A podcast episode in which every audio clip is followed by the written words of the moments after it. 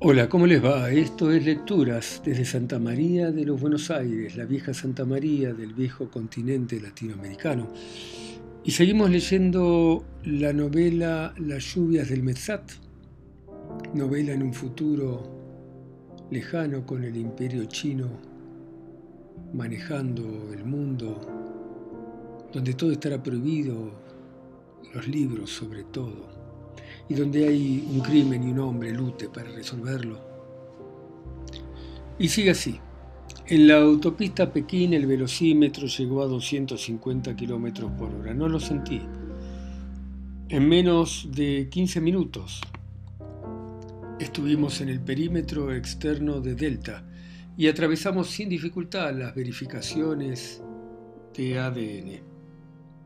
El calor había secado el pavimento, me anuncié en PECAP para visitar al vasco. Apareció sonriente, bien afeitado. Morituri te salutan, dijo. Vengo para hablar de Don, le contesté. El vasco encendió un cigarrillo de marihuana y dio una pitada larga. Pecap tiene la mejor yerba, dijo, austríaca.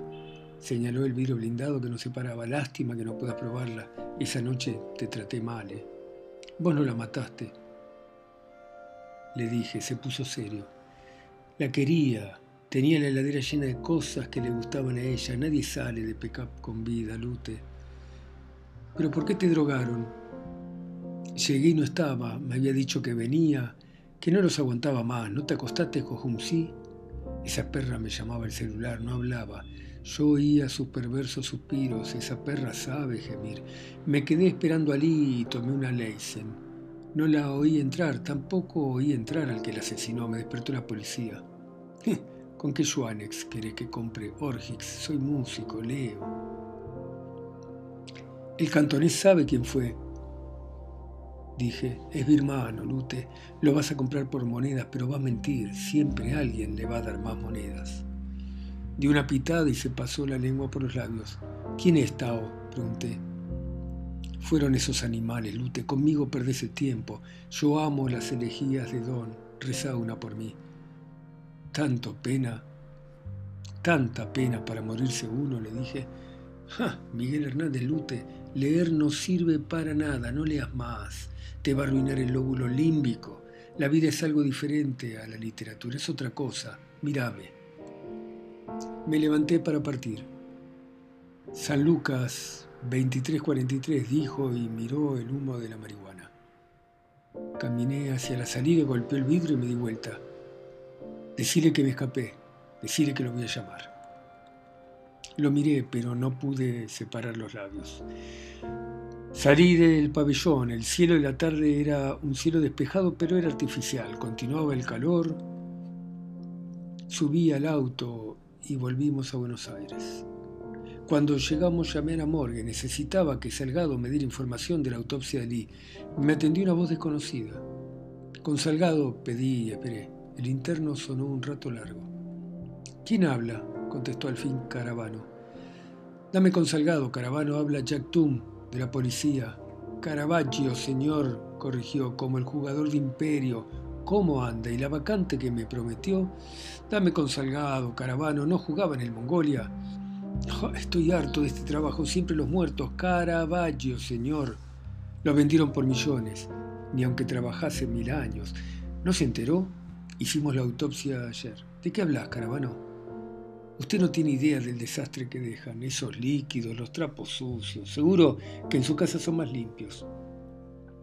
La autopsia la hizo Lunzer, es de los buenos, eficiente, limpio y rápido, no como Gustrow, que es de prolijo y sucio. ¿Qué decís? Sentí que transpiraba. Que no hay nadie, señor. Lunzer se fue, terminó, se fue. El cuerpo ya se lo llevaron. ¿De qué hablas, Caravano? ¿A quién se lo llevaron? Caravaggio, a Salgado, señor, el cuerpo de Salgado. No se olvide de la vacante, ¿eh? Ayer se sintió mal y pidió permiso para irse. Uno come cada porquería. A la noche murió. Yo me traigo la vianda de casa, vio, mi mujer cocina bien y sano. Lo enterraron en Chacarita Norte. No sé si dijo algo más, corté y me quedé mirando el celular. Esos animales no iban a parar. El Metov Había levantado el cielo artificial y estaba oscuro y por llover. Le dije al enano que me llevara al paraíso. Necesitaba un vaso de leche de Jack. El enano me dejó frente a la puerta del paraíso y se fue. Andar con chofer tenía sus ventajas. Me evitaba esperar bajo la lluvia que apareciese algún oriental con FM a todo volumen. El holograma abrió los brazos para recibirme y acompañarme hasta la puerta. Estaba disfrazado de banquero congoleño. Me extrañó la ausencia de ángeles custodios. A punto de entrar me chistaron. Zink salió de la oscuridad y se acercó. Estaba empapada. Un par de zumbidos calcinaron un área de la pared. Su cuerpo cayó blando. Me abalancé y arrodillé junto a ella. Respiraba con dificultad. Sus ojos me miraron sin verla. Sostuve. Es un lugar común que en toda novela policial alguien murmure algo antes de morir. Zink lo hizo. Ahab no fue murmuró y tosió. Intenté levantarla, la vereda mojada me hizo resbalar y caí sentado junto a ella. Lute, el animal que nos pegó. Linex. Sin expiró con los ojos abiertos. Sus pupilas se dilataron con rapidez. Me rodearon personas que pasaban por la calle, algunos salieron del paraíso y se acercaron. W estaba entre ellos. Suspiré. El animal de Linex había matado a Ali y envenenado a Salgado. Recordé el canto de la Odisea en el que Circe decide la liberación de Ulises y sus compañeros. El penor borracho cae del tejado y se parte el cuello. Agoniza con vértebras rotas y antes de morir murmura unas palabras. Ulises, adivina, que son la clave para atravesar el infierno. ¿Qué hubiese hecho Homero al escuchar lo que había dicho Zinc? Hubiera aceptado que realidad y ficción son lo mismo que alguien que muere dice la verdad y que la verdad debiera ser una sola. Pero no soy Homero ni esto es Atenas, soy Lute y esta es la maldita ciudad de Buenos Aires.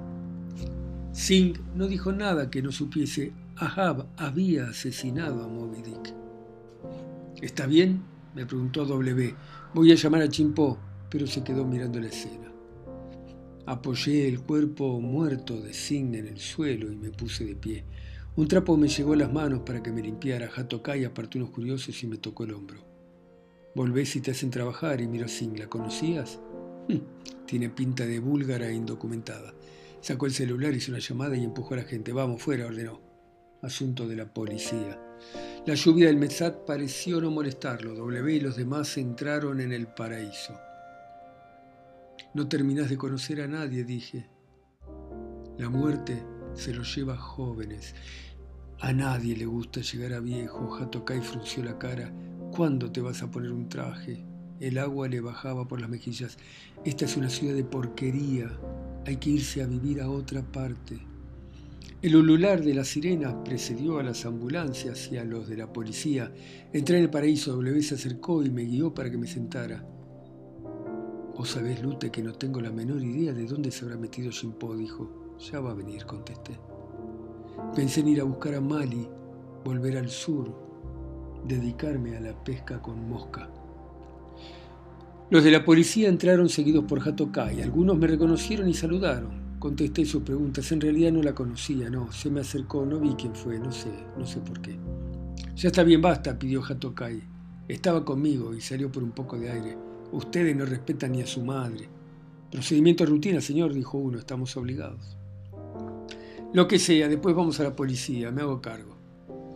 Los tipos miraron alrededor, reconocieron amigos entre los parroquianos, saludaron a algunos chorros y luego se fueron de mala gana. Hm.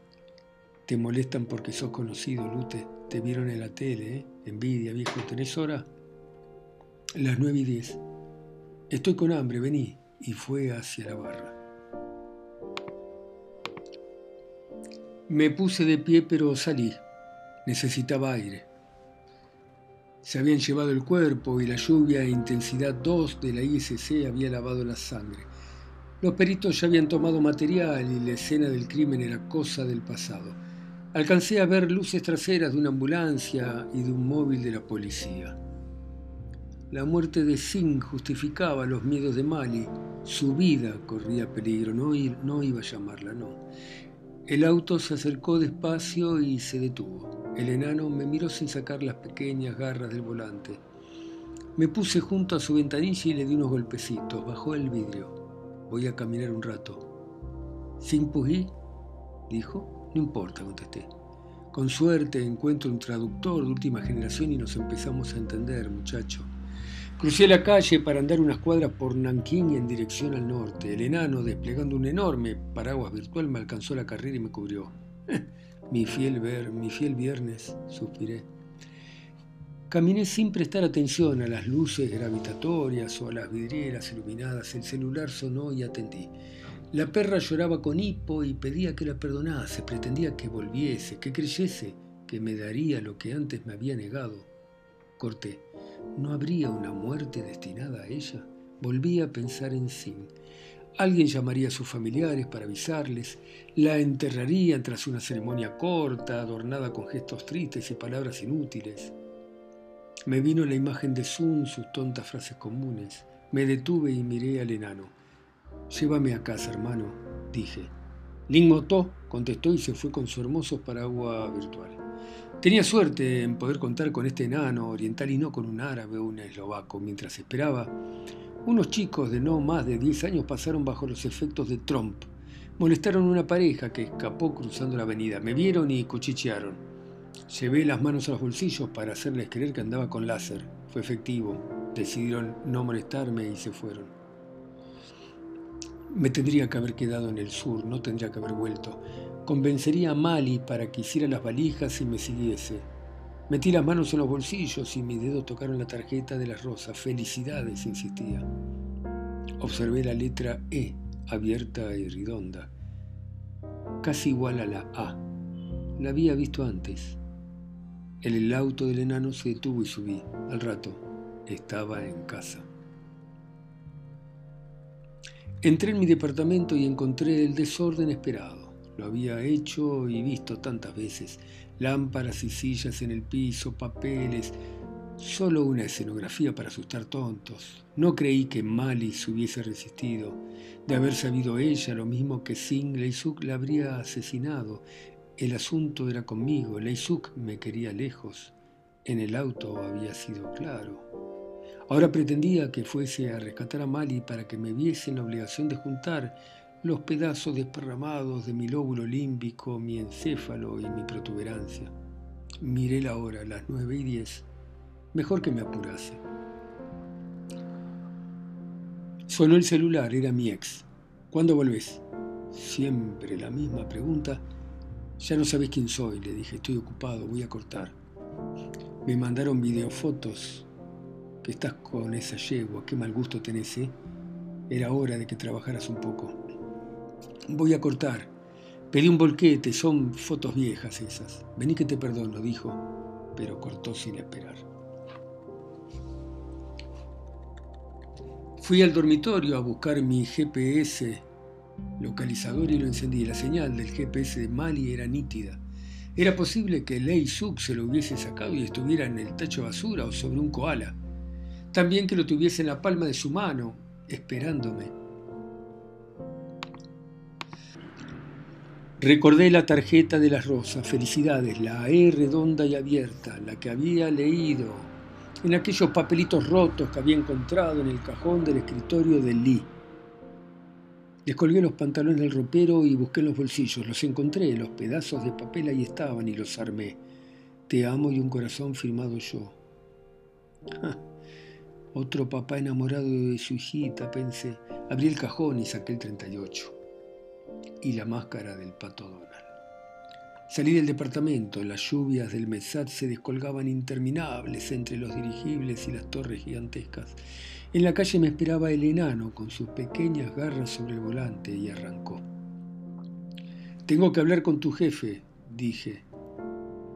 Me miró a través del espejo retrovisor y detuvo la marcha. Saqué el revólver, lo martillé y le apoyé el caño detrás de la oreja. Tech, murmuró. La lluvia hacía difícil distinguir la gente de la calle. Ya sé que es tarde, pero ¿sabes qué? Me importa un pepino, llévame. Una de las garras del enano tomó un celular para hablar, lo golpeé. Dejó caer el aparato y se quejó. Puso el motor en marcha, hizo unas cuadras hasta Qingdao y dobló en dirección al barrio serbio. Muy bien, chiquito, dije, si algún día querés cambiar de patrón avísame. Me estoy acostumbrando a esta vida bacana. Revisé el tambor del revólver. Estaba completo. No recordaba cuándo lo había usado por última vez. Era posible que las balas estuviesen vencidas. No tenía ganas de enterarme. Esperaba que Mali estuviese bien y que Leisuk no le hubiese tocado un pelo. ¿Un ley? preguntó y me ofreció un porro. ¿Importados? Me sorprendió la marca holandesa que me ofrecía el enano. No, gracias, hago vida sana. Fuma, no te distraigas, che, dale. Tenemos mucho que hacer y la noche es corta.